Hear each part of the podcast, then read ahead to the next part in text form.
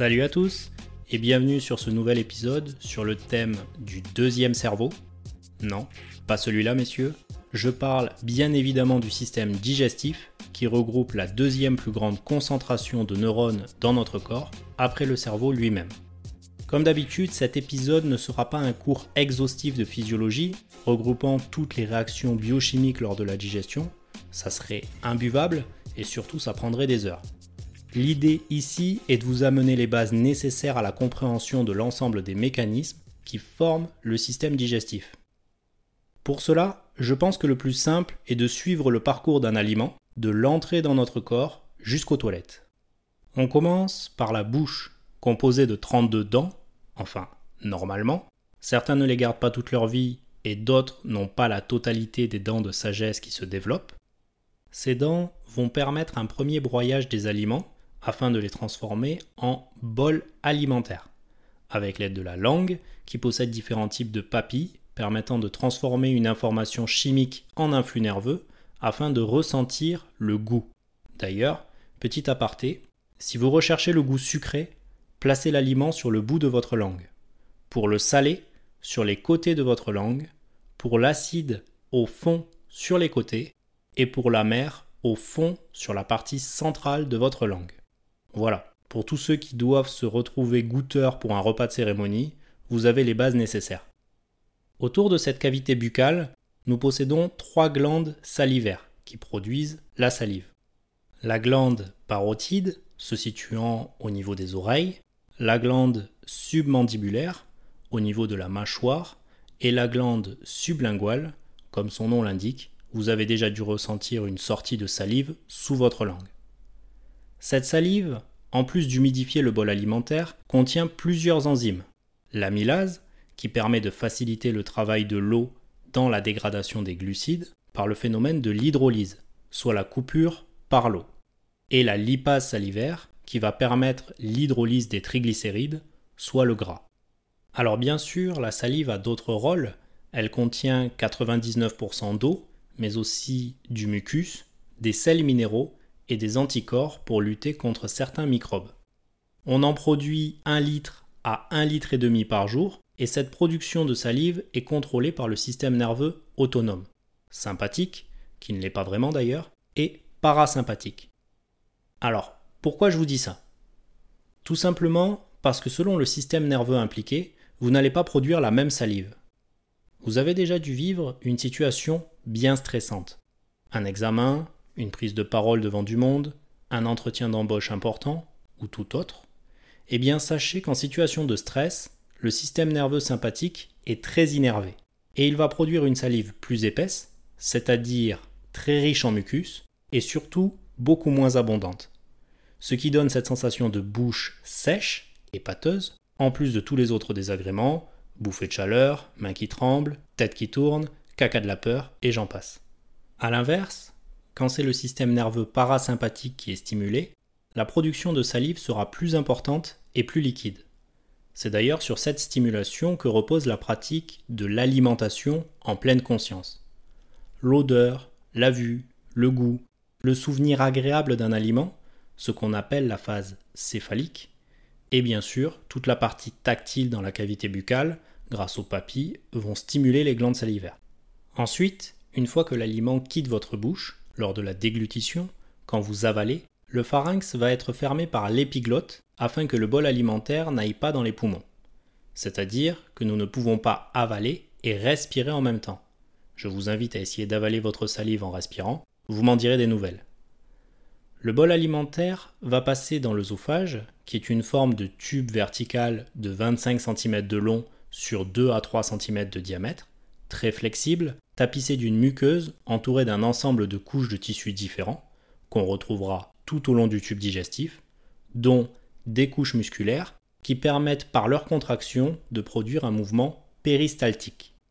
Alors, le péristaltisme est une contraction qui forme un mouvement comme une onde qui permet à la fois de continuer de broyer le bol alimentaire et surtout de le faire avancer dans l'ensemble du tube digestif.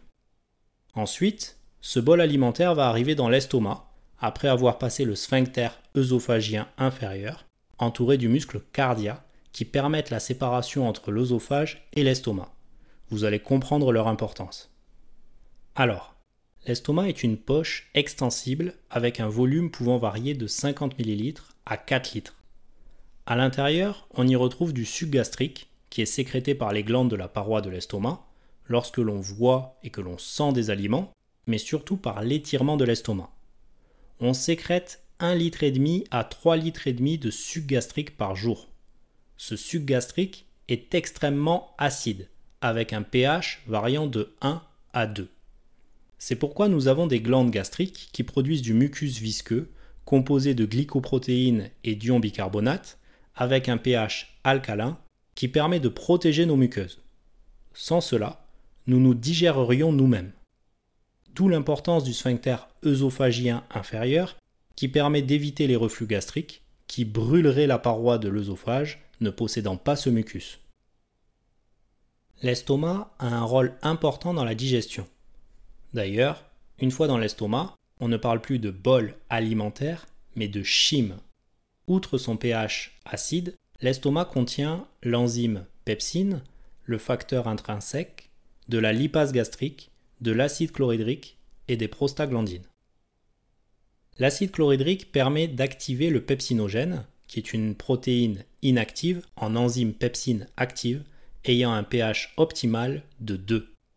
Il permet de dénaturer les protéines par une rupture des liaisons faibles afin de les rendre plus accessibles aux enzymes. Donc, la digestion des protéines commence dans l'estomac. L'acide chlorhydrique favorise l'ionisation des sels minéraux pour une meilleure absorption dans l'intestin grêle. Il permet de dissocier la vitamine B12 de ces complexes. Et pour finir, il a un rôle antiseptique, c'est-à-dire qu'il permet de détruire beaucoup de micro-organismes.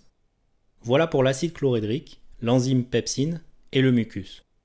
Les prostaglandines sont une forme de lipides de la famille des écosanoïdes et elles permettent simplement de stimuler la sécrétion de mucus et de bicarbonate qui protègent la paroi de l'estomac.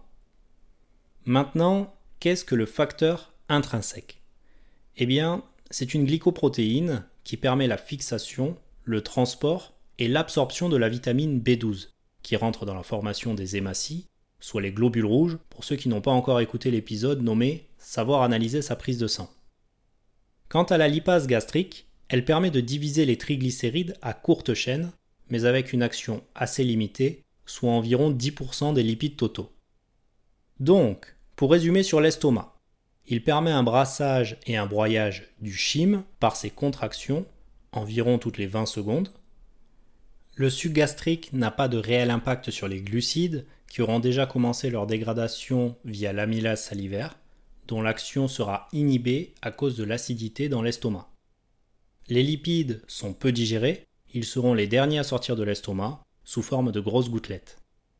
La digestion des protéines y est importante via l'acidité et la pepsine.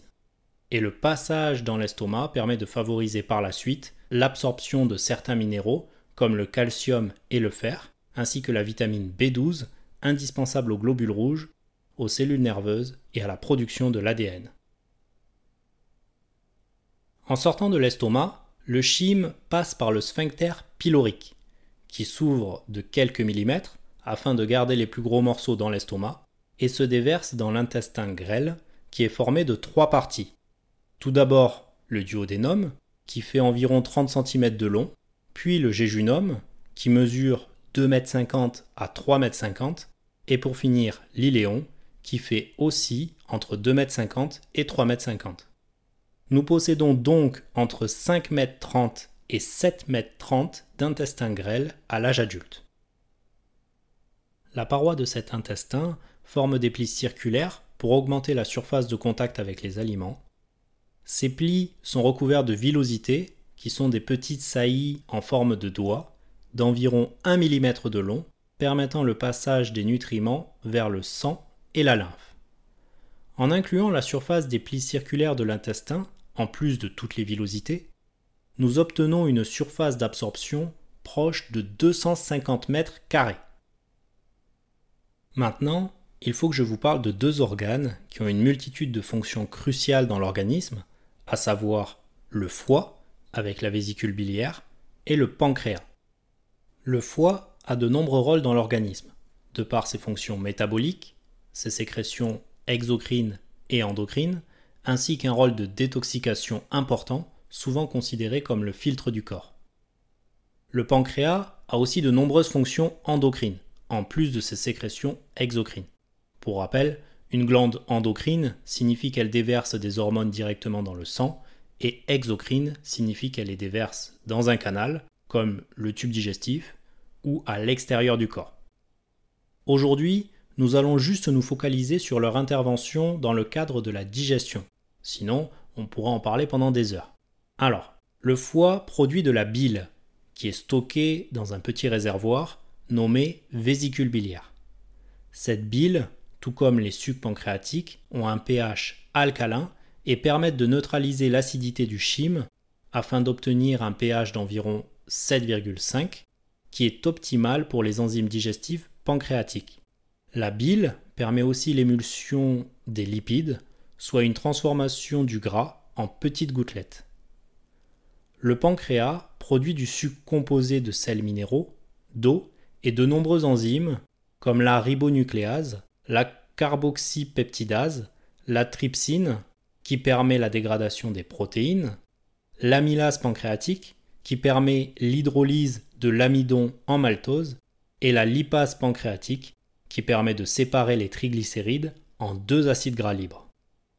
Lors du passage du chyme de l'estomac vers le duodénum, la vésicule biliaire et le pancréas déversent leur suc au travers de l'ampoule hépato-pancréatique, permettant de remonter le pH du chyme et de continuer la digestion. Le duodénum possède aussi des cellules endocrines qui sécrètent des hormones, dont la sécrétine, le CCK-PZ, le GIP et le GLP1.